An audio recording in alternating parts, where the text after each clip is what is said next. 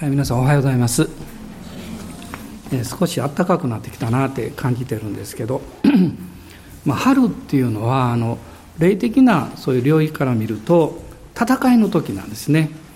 でちょうどあのダビデもこの春の戦いの時に誘惑に負けて敗北をするわけですけども、まあ、やっぱりこう教会の動きも見ていきますと、え大体こう2月3月4月っていうのはあの現実にこう人の動きも多いということもあるんかも分かりませんけどあの霊的な戦いっていうのはすごく多いなというのを思うんですね。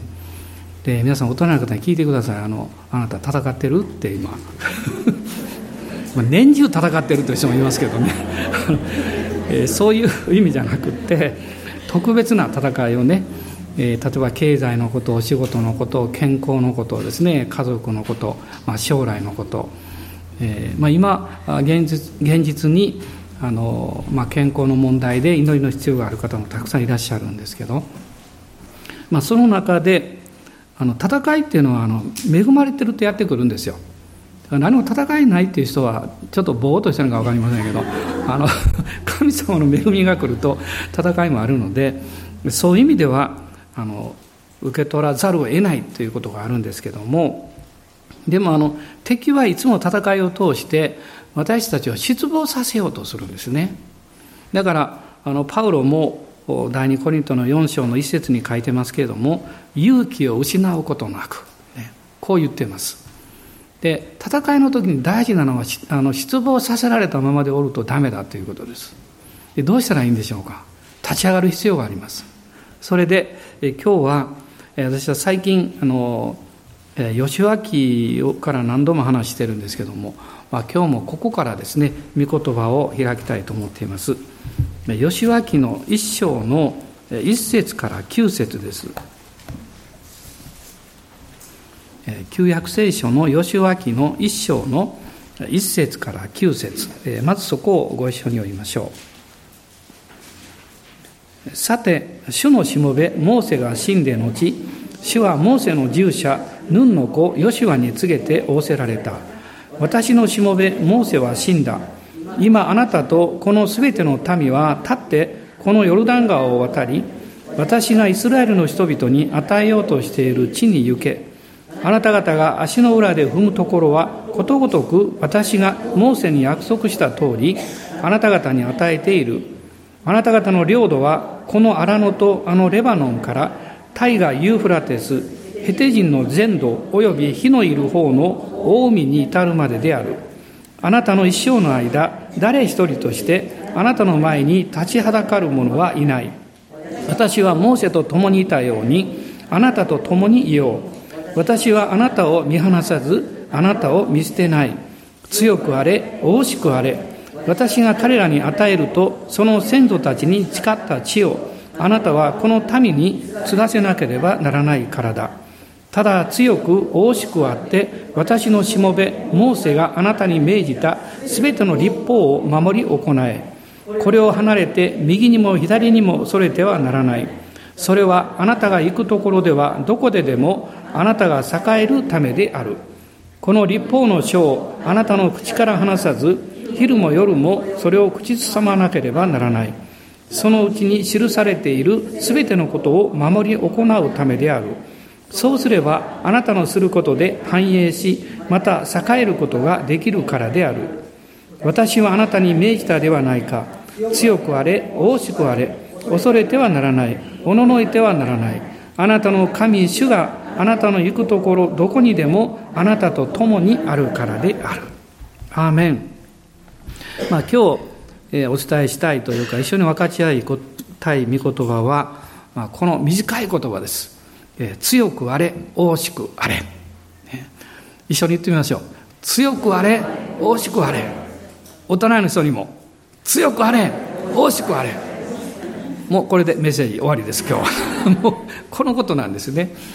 やっぱり戦いの時というのはさっき言ったように、まあ、失望しやすいのでどう勇気を持つかどう立ち上がるかっていうことが、まあ、すごく大事なわけなんですね。でヨシュアがこのように、え言われた背景というのがまああるわけですけれども、まあ、それを一緒に考えていきたいなと思います。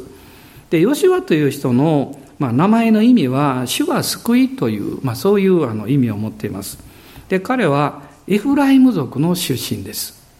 で、イスラエルには、まあ、ヤコブの12人の息子がいて、えー、11番目のヨセフというあの息子がエジプトに行って、2人の男の子を設けます。それがマナセとエフライム。で、この2つが、あの2人の男の子が2つの部族になるわけです。ですから、数から言うと、まあ、13の部族になるんですけどもあのレビ族は、えー、所領を持ちませんでしたのであの12部族が土地分割をやがてすることになりますでこのマナセとエフライムというのは面白い名前を持ってるんですね意味をマナセはこの忘れさせるっていう意味があるそうです、まあ、ヨセフはエジプトに来て、まあ辛い経験をするわけですけど神様はそれを忘れさせてくださったで、エフライムというのは豊かにされるという意味があります。忘れさせただけじゃなくって、豊かにしてくださる。これはまさにイエス・キリストにあってこの救われた生き方というものを表していると思いますね。キリストによって古い人生というのはあなたが覚えていても神は忘れてくださる。そしてイエス様によって新しいあなたの人生が始まっていくわけです。だから大事なことは神が忘れてくださっているあなたの古い人生や悪い習慣や今までの悪いものをあなたが取り戻してはいけないということです。なぜ私たちが新しく生まれて新しい生き方をするかっていうとそこに理由があるんですね。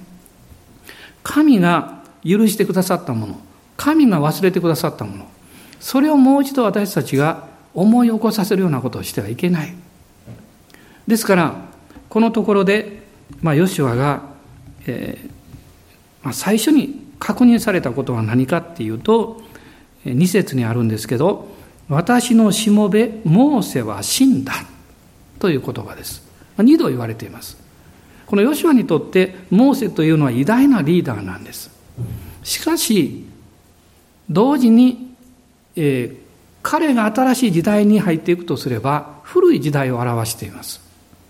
ですから神様は、モーセは死んだと語られるわけです。で、ヨシュアが、まあ実は神様からこの、えリーダーとしての使命と責任を負っていくわけですけれども、その中でおそらく彼の心の中にはですね、モーセのようにはなれないとか、モーセのように偉大な人が私の前にいて、私が後継者になったところで何ができるだろうかとか、いろんな思いがあったと思うんですね。でも、神様おっしゃったんです。モーセは死んだ。あなたの今までの生き方や今まで関わってきたことそれがどういうことであっても神様はそれらを全てもう十字架につけられたんだとおっしゃるわけです。でこのモーセの死というのは2つの意味を持っていると思います。それはこのヨシュアから新しい時代が始まっていくということを表しています。いかに今までの時代が偉大であったとしても、よしあなたは新しい新リーダーになるんだということです。もう一つはですね、モーセというのは立法の雛形なんです。その立法がすでに十字架によって分離されている。その十字架によって立法の要求というものがあなたにではなくってイエス様の上に乗せられて全て成就されたんだということを表しています。ですからこの新しい生き方をすることの中で、え立法を代表するモーセが生き返ってはいけないわけです。その、ね、御言葉を2箇所を見たいと思うんですが、第2コリントの3章の14節から17節です。コリント人への第2の手紙の3章の14節から17節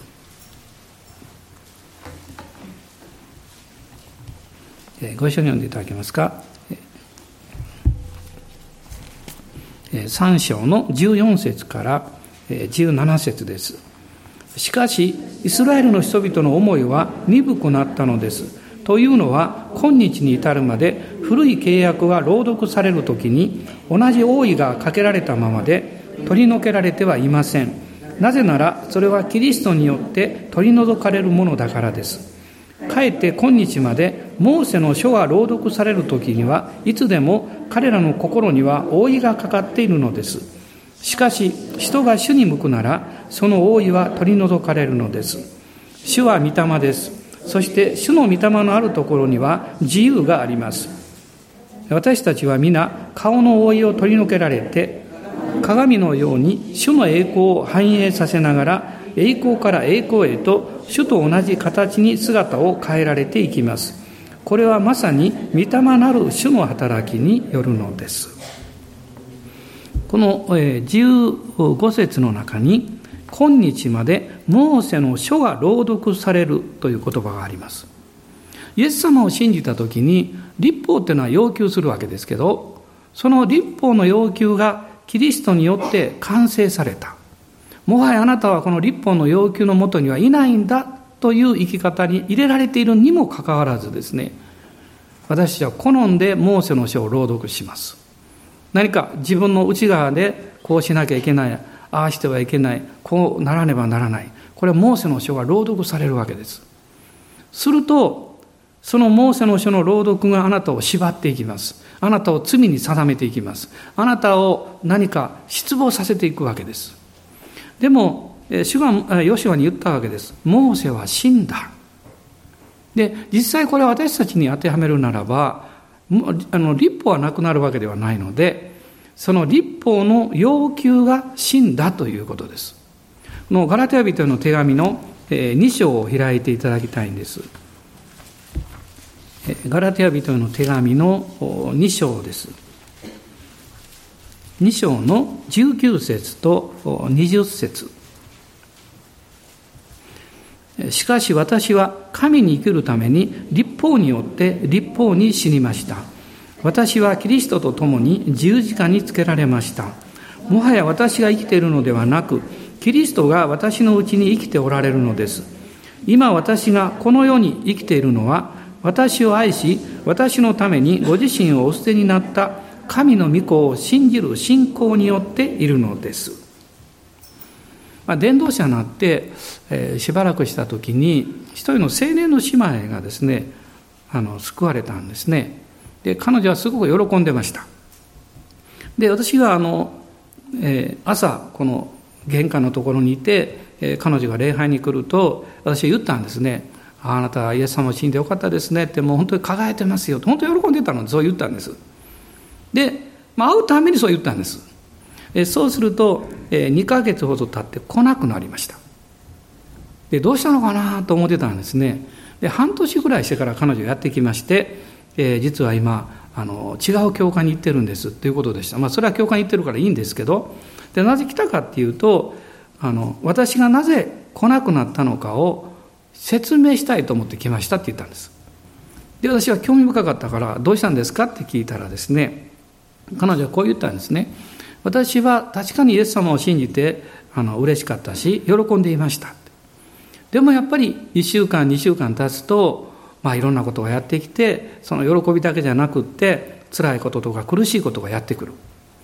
でも教会に行くとですねみんな嬉しそうだから私も喜ばなきゃいけないと思うようになった。でそこに持ってきて私が会うたんびに「あなたいつも喜んでますね」って言われるもんだから彼女はだんだんだんだんですね教会の玄関入った瞬間にニコニコっとこうしなきゃいけなくなっちゃった。でそしてそれがしんどくなってついに休んだんですと言いました。私はその時にあの自分自身がそういうところを通っていたにもかかわらずそのことを理解していなかったということを大変恥ずかしく思いました。でも彼女のおかげでそのことを学んだんですね。で私自身も、えー、クリスチャンになって2年ぐらいの時に、えー、すごくしんどくなりました、えー、2年ぐらいっていうのはですねもう周りの人には自分がクリスチャンだということをもうみんなに言った後なんですよ。今更変えるわけにいかんみたいなところがあってですね。でも あのまた熱心に奉仕をしてますしいろんなことやってますから教会に行ってもみんなが熱心だと思ってくれているわけです。で熱心なのは熱心なんです。でも自分の中にあるこの罪の性質とか自分の弱さとかそういうものがどんどんどんどん見えてくるんですね。それは神様の基準である立法が分かったからです。立法が分かるまでは分からなかったのに立法が分かってくるとあ私は何という罪深い人間なんだろうってこう考えるわけです。でそしていつの間にかイエス様の恵みによって生きるということが分からなくなって自分でそうならなきゃいけないというふうに考えてしまうわけです。で、どんどんどんどん苦しくなってですね、えー、朝起きるといつも祈ってました。神様、今日一日勝利しますように。ね、夕方になって家に帰ってくると今日も敗北でしたって、この連続なんですね。で、日曜日にはもうなんとか元気になって嬉しい表情でいけるようにということで行くんですけど、えー、一日終わると、はあ、疲れたってこうなるわけです。で、それが続いていくとですね、なんでクリスチャンになったんだろうって思うわけですね。でもイエス様を信じていないわけじゃなくって、十字架がよくわかるわけです。でも自分自身をその、イエス様を信じて生活していく自分と今の現状というのをどういうふうにこう受け止めていったらいいのかわからなかったわけです。苦しみました。1年ぐらいですね。まあ皆さんの中でもあの手を挙げてくださいとは言いませんけどあ実は私は内面の問題でね悩んでるんですっていう方おられるんじゃないかなと思います。もし悩んでるとしたらあなたは健康な冷静を持っています。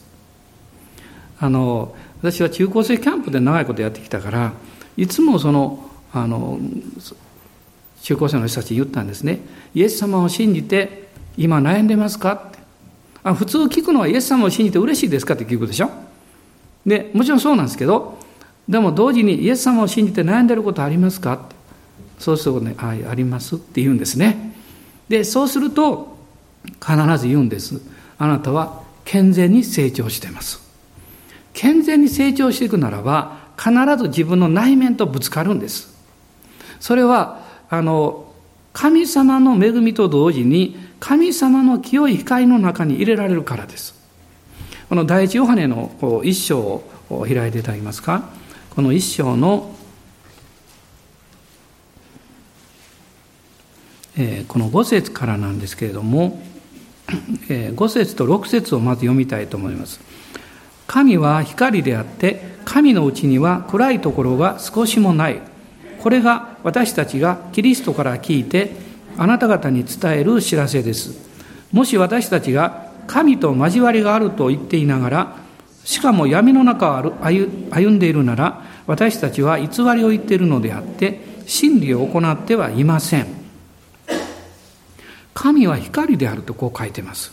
救われるっていうのは、この神様の光の中に入ることなんです。で、でも次の御言葉を忘れてしまうんですね。7節に書いてます。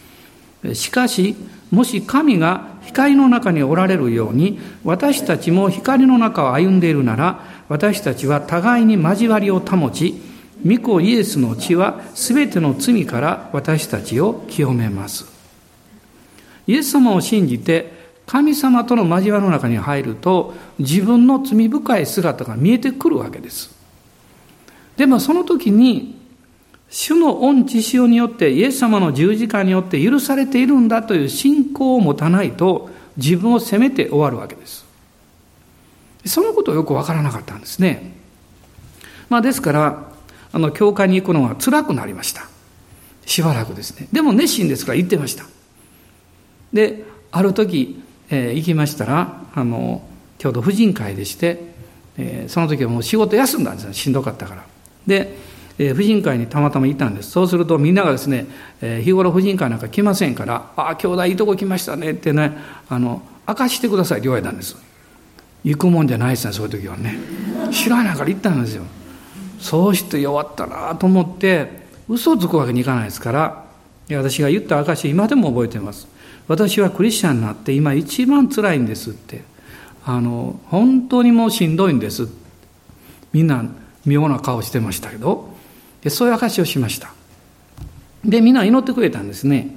で、それからしばらくして、一つの経験をしたんです。それは、えー、バスの中で私があの、えー、あの、ある小冊子、あの、クリスチャンの読んでたんですね。で、そこにある人が証を書いてまして、こう書いてたんです。神の、キリストの愛が私を取り囲んでいる。これはあの、御言葉にあるんですね。で、それを読んだ瞬間に私思ったのは、立法が私を取り囲んでいるって私は思ったんです。自分自身がね。どうしたらいいんだろうって。そして、その夜実は土曜日の祈り会があったので、私は教会に行ったんです。で、祈り会は当時はね、あの、床の上に正座で座るんですよ輪になって足が痛いのもうこうしてむずむずむずこう座布団引いてねであのいつも下向くんです。どうしてかって足を支えるためにこうするからみんな下向いてるんですね。足が痛いから。であのみんな祈り出したんです。そうするとですね突然精霊が触れられて私はもう涙が止まらなくなったんです。ちょっとかっこ悪いから余計上向かないでその涙見せるの嫌だから誰か早く祈ってくれないかなと思う。祈ってるとみんな4つと閉じるでしょ。でそれ誰か祈り出したんですね。で私は泣いてました。その時に聖霊様が語られたんだと思います。2つのことを語られたんです。一つはあなたは2000年前にイエス様が十字架にかかった時にあなたはそのそこであなたの罪が許されたということを信じますか？私は信じますって言いました。でもう一つ質問があったんですね心の中に。あなたはイエス様が2000年前に十字架にかかられた時にあなたも一緒にそこで死んだことを信じますか？ちょっとこうどう言っていいか分からなかったんです。でもしばらくして「主を信じます」って。その瞬間にですね何がどうなったのか分かんないんですけど心の中がパーッと開かれたんです。ああ私が悩んでいたのは古い自分を何とか良くしようとして頑張ってたんだなって分かったんです。その古いその自分しかも立法に照らされるとこう罪人でしかない自分ですね。その自分と今の新しい自分を分離できなかったんです。でもそれは実は十字架によってなされたんですね。その古い自分はさっき言いましたように立法に対しても死んだ私なんです。そしてキリストと共に十字架につけられた。そういうことかって分かったんです。そうしたらですね喜びが溢れてきたんです内側から。もうあんなに嬉しかったことないですね。でもう私は喜び湧き上がってそして祈り会が終わってですねその喜びにも満たされて、えー、そして席を立ちました。でその時にちょうどあの僕先生が横におられてね飛んでいったんです。私はあまりあの感情的に表現するのがあまり得意じゃないんですよね。ちょっと下手な方なんです。どっちかというと表情をこう押し殺す方なんですけどその私がですねもう嬉しくってしょうがないから先生のところに行って「先生十字架分かりました」って言ったんですそしたら先生がね私に一言「よかったね」って言われたんですでもうちょっと感激してくれるかなと思ったんですけどでもそれが良かったんですよね。というのはどんなに素晴らしい霊的経験もその経験が今度は感情的経験になっていくんです。だから、まあ、先生がそこで私に教えられたことはいつも御言葉の事実に戻るんですよということだったんです。私の感情というのは上がったり下がったりするんです。そして感情というのは周りの要求に対していろんな形で応答していく。その要求の背後に立法があるんです。その立法に対して私が応答しようとする自分、その古き人というのが問題なんですね。パウロはそれを明らかにしました。古き人はキリストと共に十字架につけられたんですと言っています。この旧約の時代はまだそのことが明らかにされていません。でも、このモーセとヨシュアのこの交代時期というのはまさにそれを象徴しています。ヨシュアに言うんですね。ヨシュアよあなたが自分の中でモーセのようになろうとしてはいけない。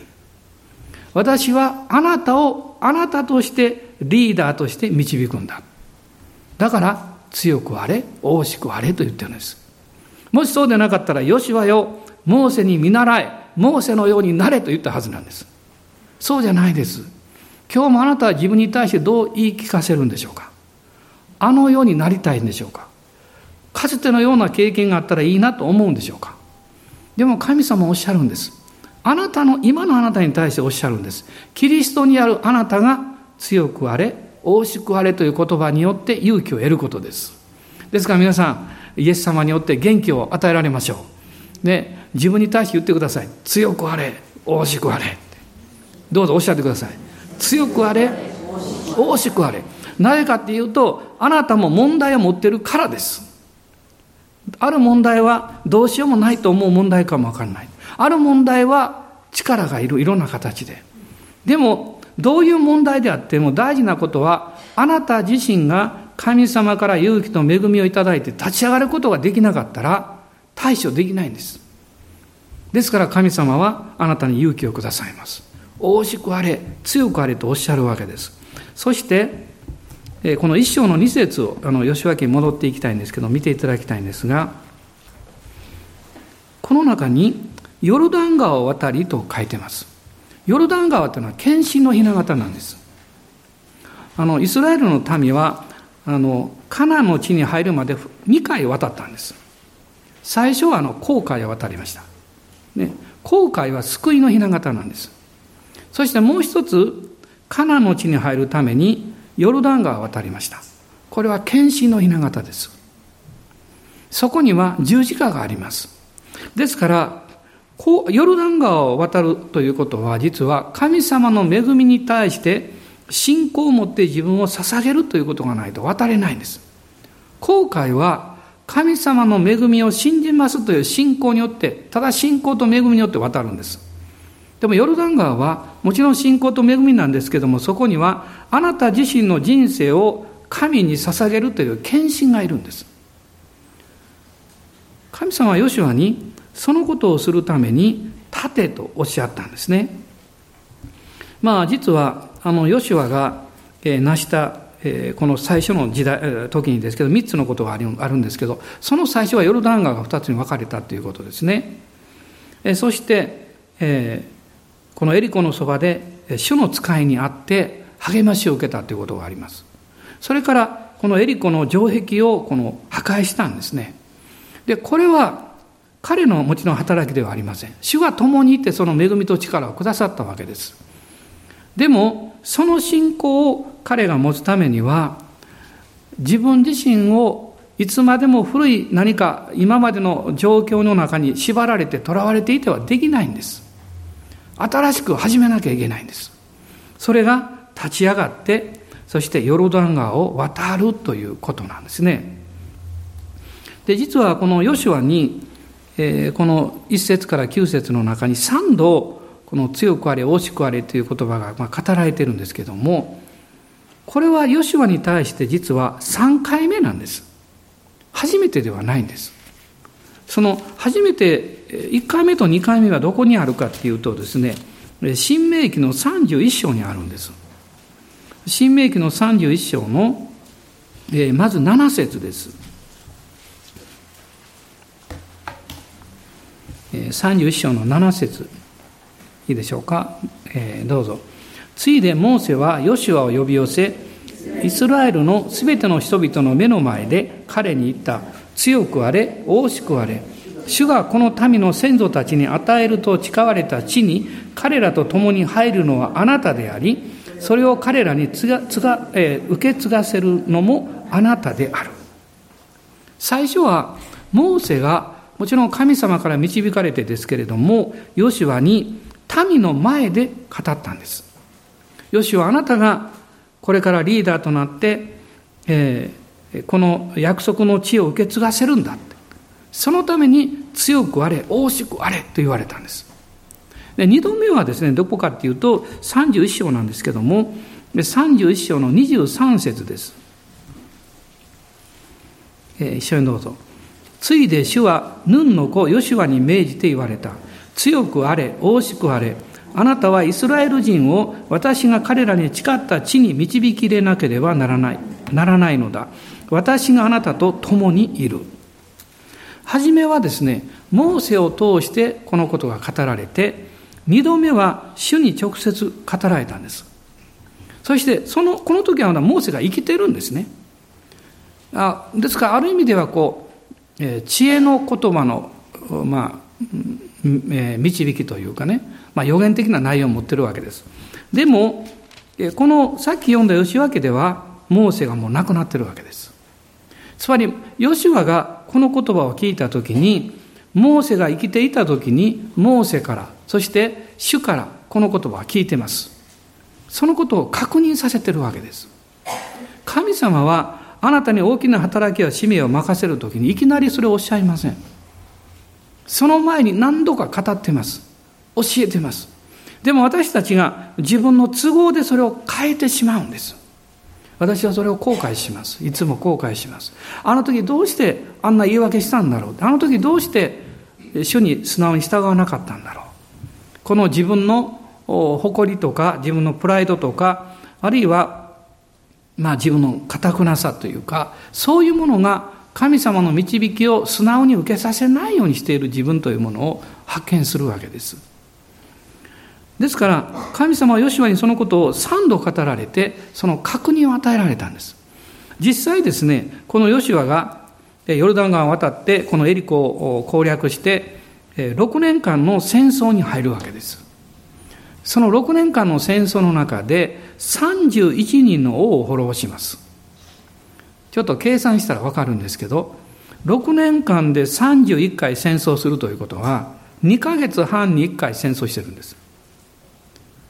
霊的戦いというのは、神様が約束された地を勝ち取ろうとすると、それぐらい戦いがあるということです。ですから、彼らは絶えず戦っているようなもんですね。そのような戦いに勝利をしていく、その保証というのはですね、神様の御言葉以外にはないわけです。その神の御言葉がヨシュアの人生の中にそれが明確に結びついていく必要がある。だから神様は3度もおっしゃったんですね。実際はその回数じゃなくて3回というチャンスでそれをおっしゃったんです。えそしてそのことは何のためかっていうとこの2節にありますけれどもイスラエルの人々に与えようとしている地に行けと書いています。与えようとしている地に行け。そしてあなたと共にいるからこのヨシュアにとってその神様から語られてそしてその目的があるということを明確にするということは重要なことですこの中でヨシュアは一歩一歩神に信頼することを学んでいくわけですの信玄のこの五章の21節を開いていただきたいんですが信玄の五章の21節です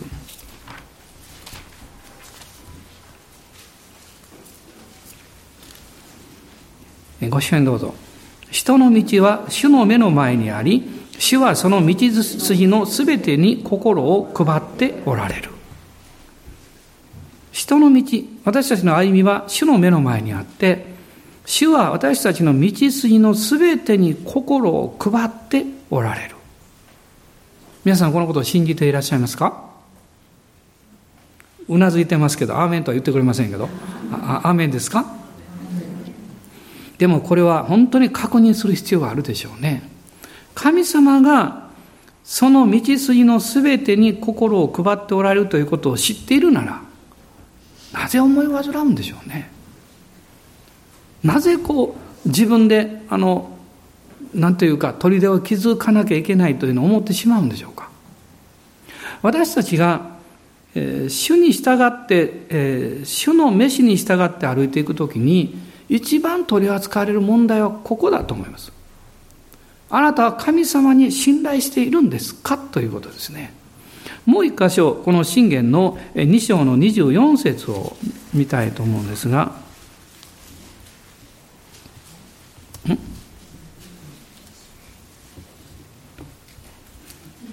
ないじゃないですか。ちょっとメモしたのえー、間違ったですね、えー、間違うこともあるんですよ。えー、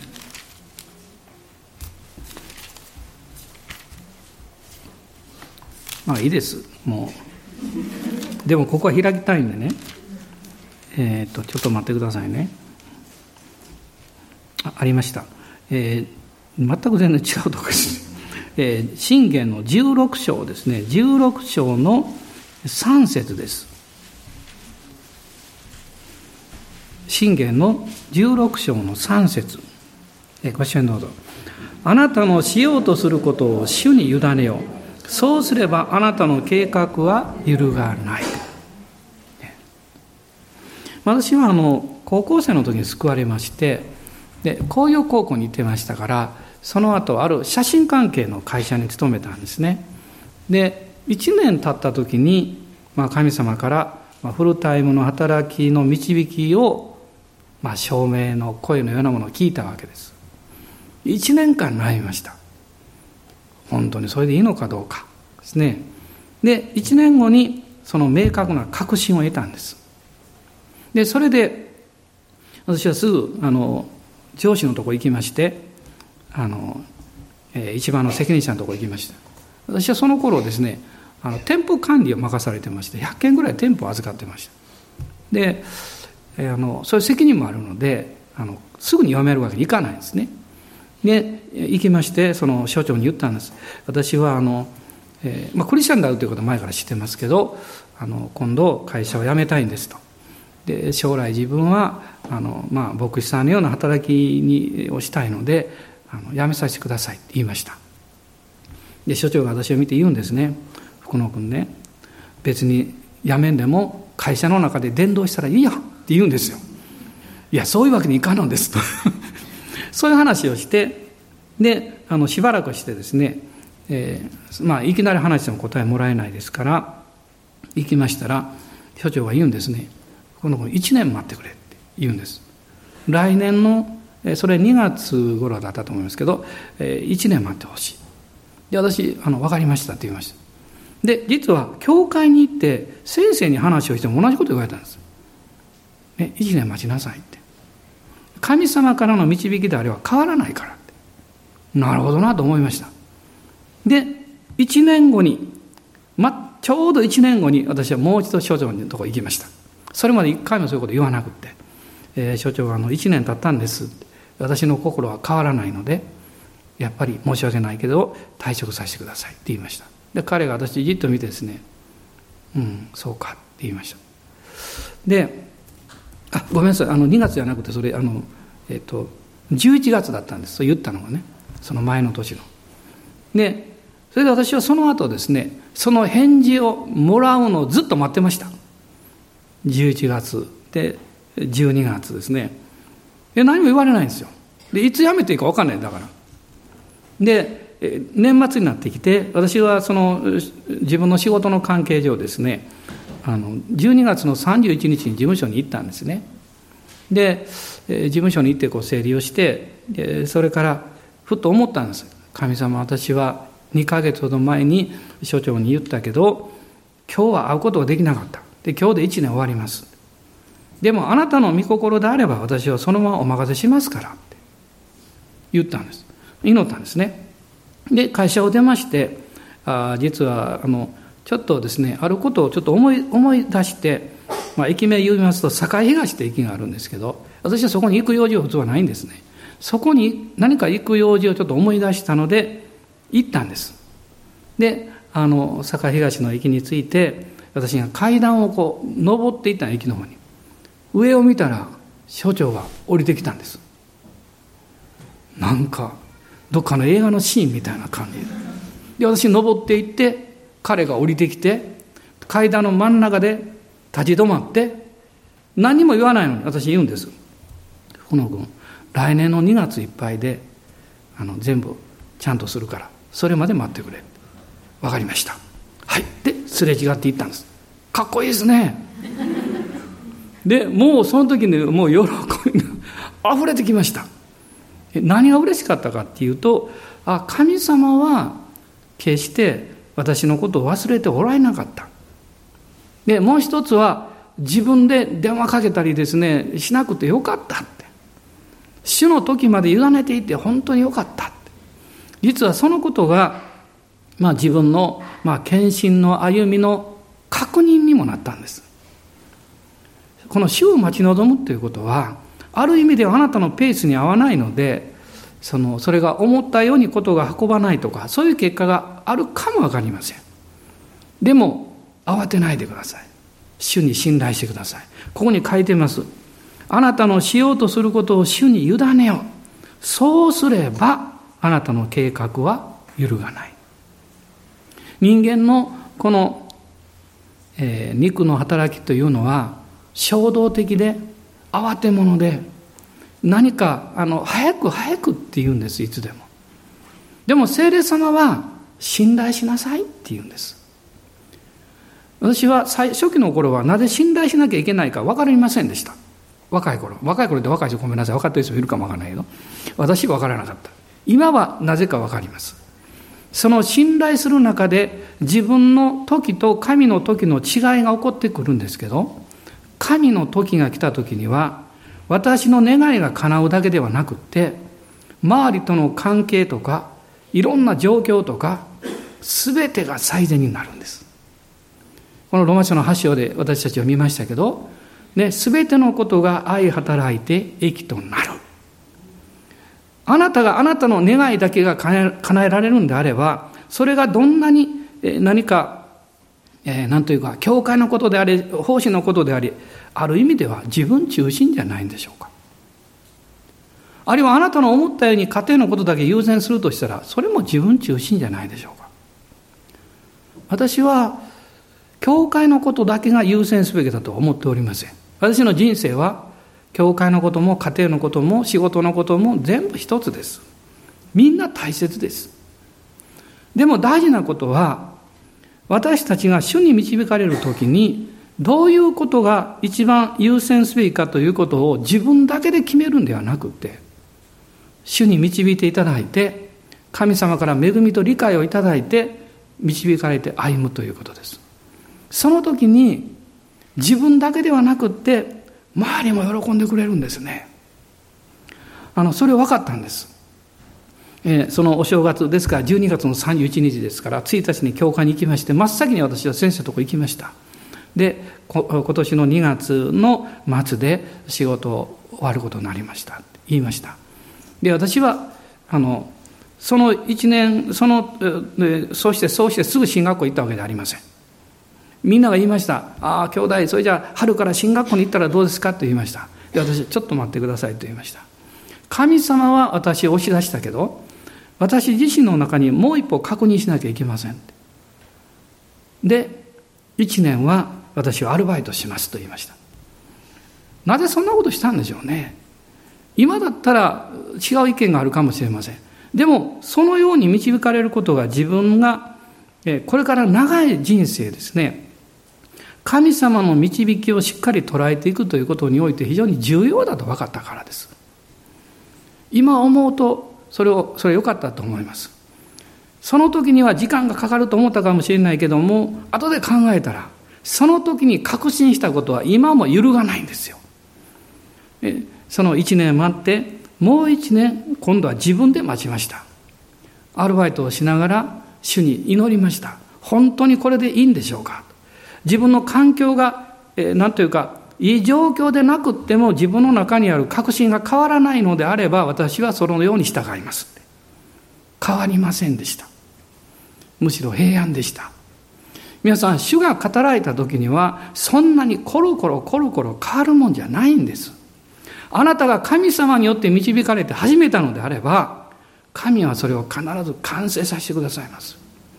多少環境が難しくなったからといって多少状況が難しくなったからといってそれで変わるもんじゃありません。もしそういう程度であれば、それは主から出てるんではなくって、あなたの良い願いから出たものでしょう。人間の良い願いっていうのはあります。でも、それも神様の導きとして確認されない限りは、所詮は自分の願いです。それは途中で消え去っていくものなんです。途中で終わっていくものなんです。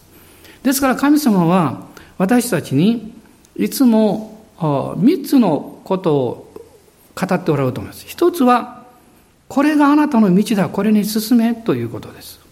もう一つは、私が、えーえー、あなたに語った道であるけれども、今が終わる時であるということです。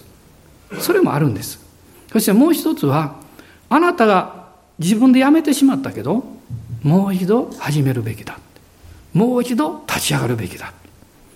どうでしょうか？今日皆さんそれぞれ受け取り方は違うと思います。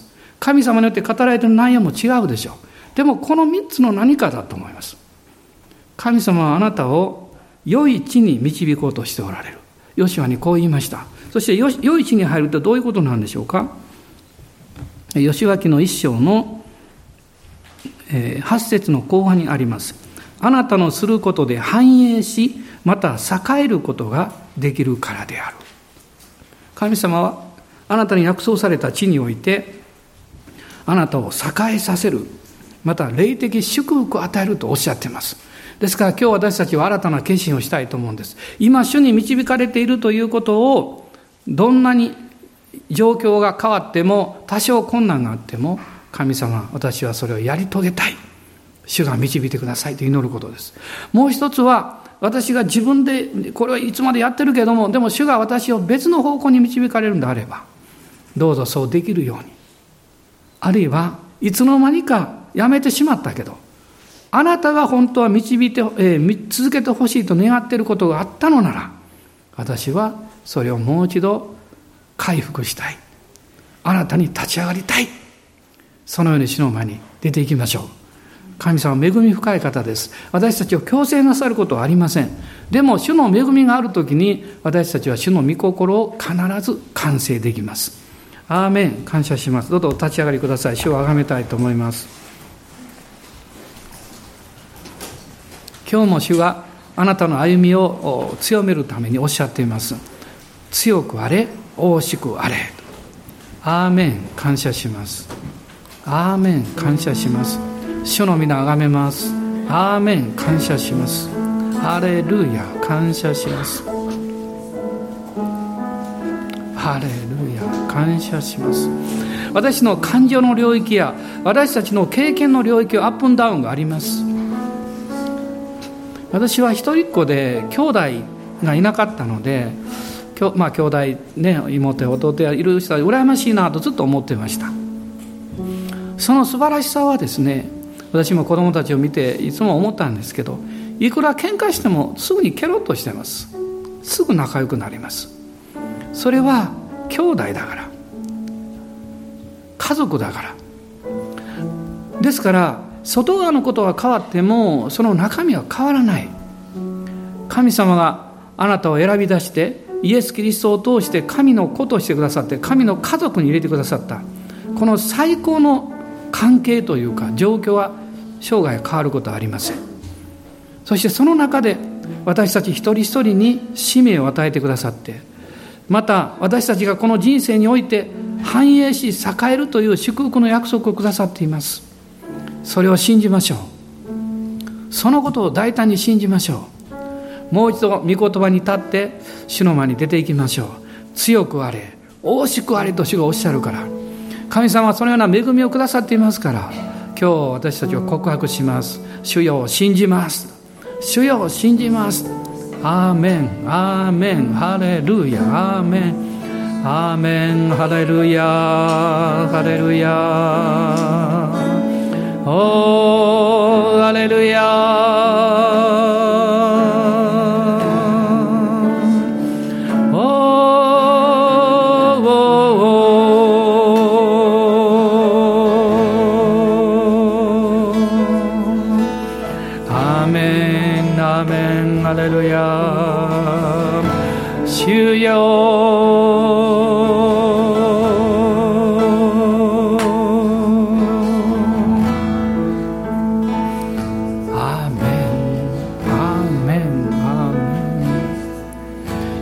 さんとご一緒に賛美をしたいと思うんですけどこの賛美は私たちを力づけてくれます。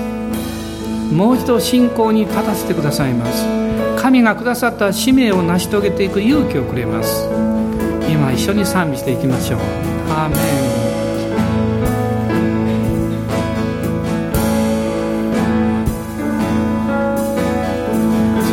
ずっと愛されずっと守られてた。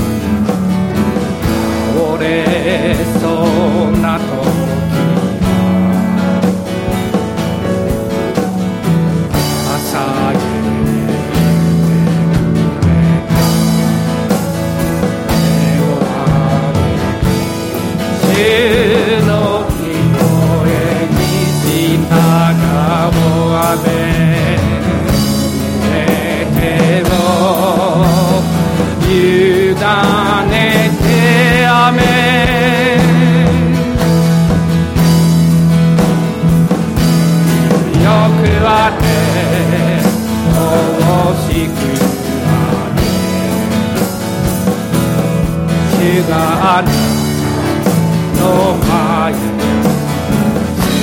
まれる強くあれ大しくあれ雨主がいつもあなたと共におられるから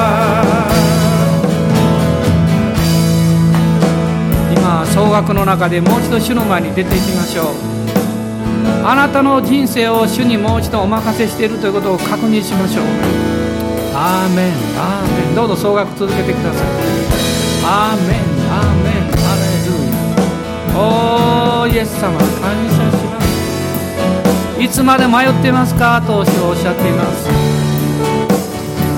精霊があなたの耳元で語っておられるのに何がそれを聞こえないようにしてるんですか？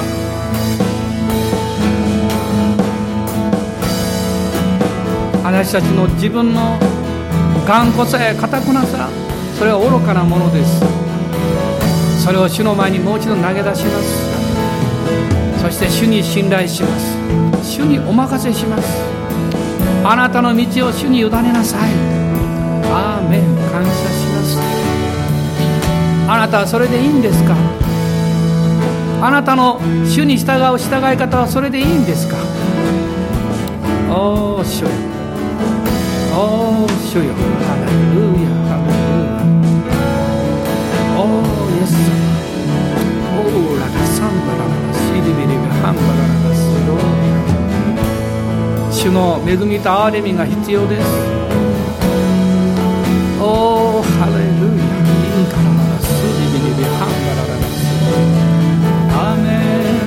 ンア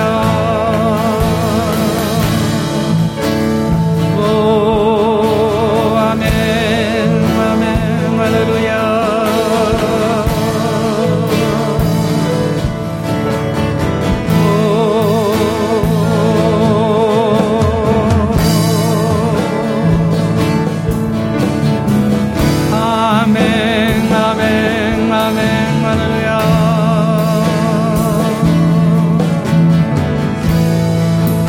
よ新しくしてください。主よ新しく導いてください。おーイエス様。アーメンアーメンアーメンアーメン。ーメンオーラがサンバラララシャラララスローラ。オーラがサンバラララシルビガラハンガラララスロあ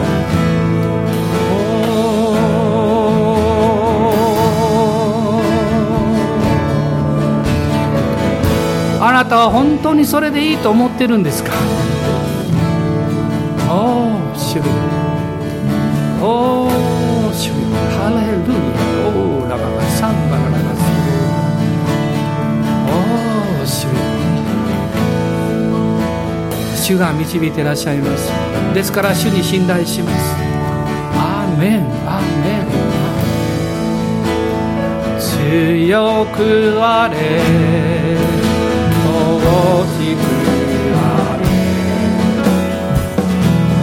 主があなたの前に進まれる強くあれ惜しくあれ主がいつもあなたと共におられるから。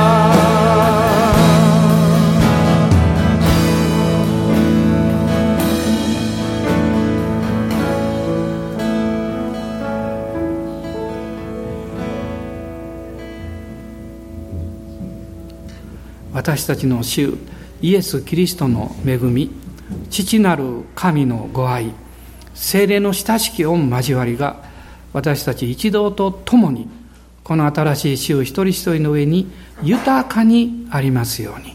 アーメン